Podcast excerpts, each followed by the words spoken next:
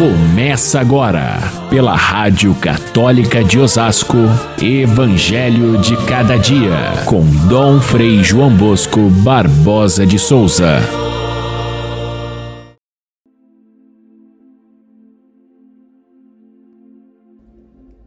Nos dias de Herodes, rei da Judéia, vivia um sacerdote chamado Zacarias, do grupo de Abias.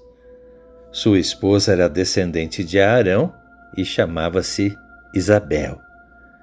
Ambos eram justos diante de Deus e obedeciam fielmente a todos os mandamentos e ordens do Senhor. E não tinham filhos, porque Isabel era estéril e os dois já eram de idade avançada.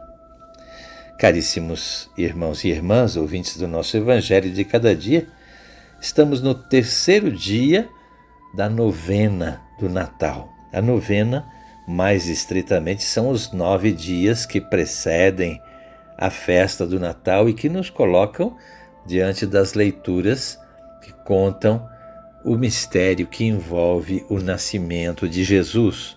A gente vai contemplando todos esses quadros e vai meditando e aprofundando no nosso coração esse imenso gesto de misericórdia de Deus que vem ao encontro da humanidade e vem de maneira simples e humilde, encarnado no seio da humanidade, da parcela da humanidade mais simples, mais humilde, mas aquela que tem o coração aberto para recebê-lo.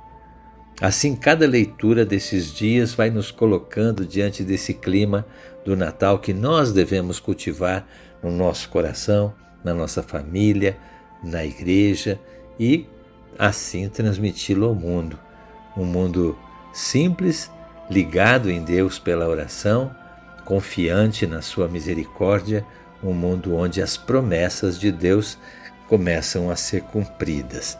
E nós estamos aí diante de, de São Lucas, que é um mestre de espiritualidade, inspirado, é claro, como toda a literatura bíblica, inspirada pelo Espírito Santo. Porém, ele é também, Lucas, um gênio da criação literária.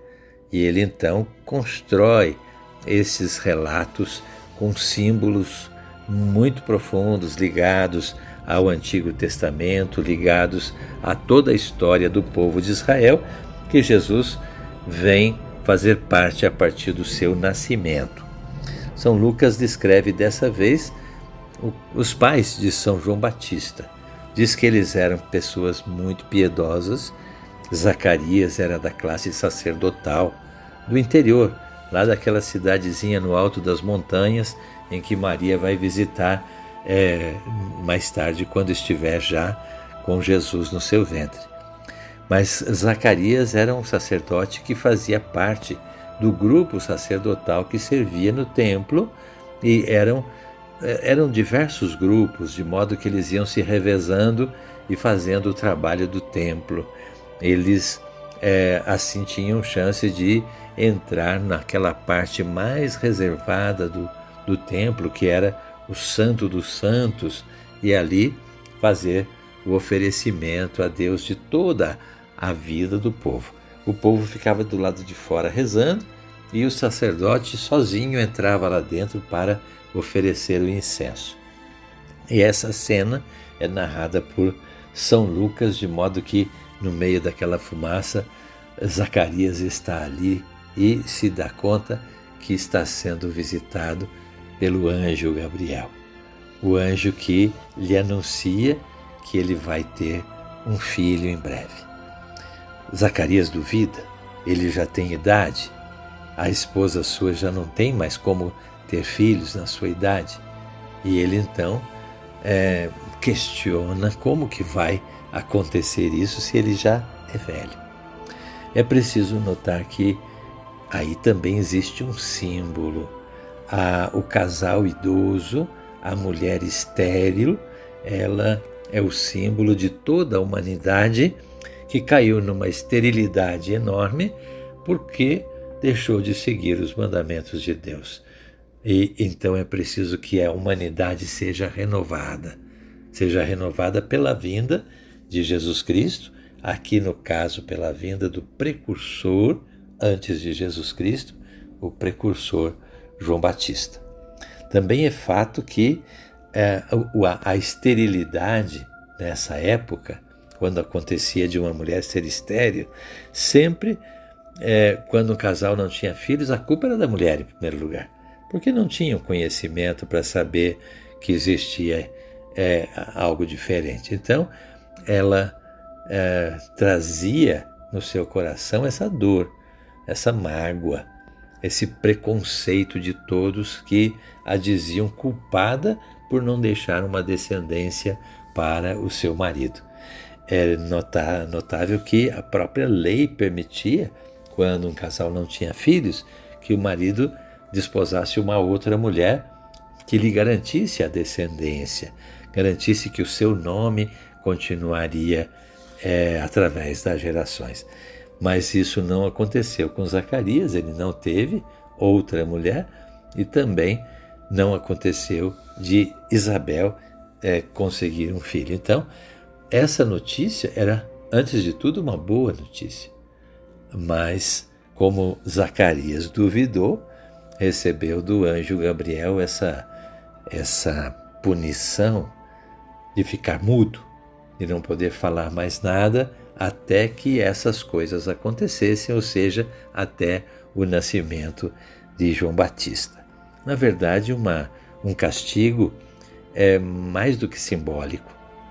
É, é, é visível que São Lucas quer dizer que, a partir daquele momento, calou-se a voz do Antigo Testamento.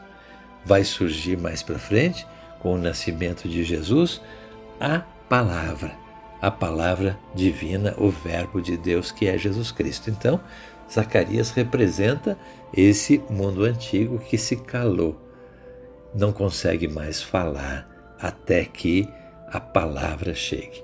O seu filho, João Batista, vai se definir mais tarde como a voz que grita no deserto, a voz da consciência que vai fazer acordar um novo povo onde Jesus Cristo será inserido e começará a, a história da nova aliança.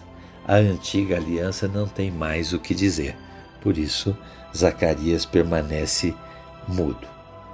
O, o, o, o, Zacarias, depois de terminar os seus dias ali, ele volta para casa e poucos dias depois Isabel é engravida de fato e é, é essa, essa gravidez traz, como disse o próprio anjo, traz muita alegria a ela, porque Deus se lembrou de tirar-me da minha humilhação, diz Isabel, da humilhação de ser estéril.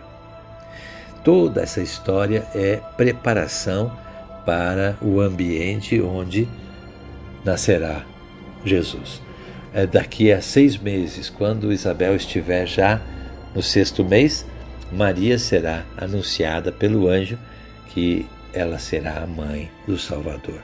Nada acontece por acaso, nada acontece de improviso.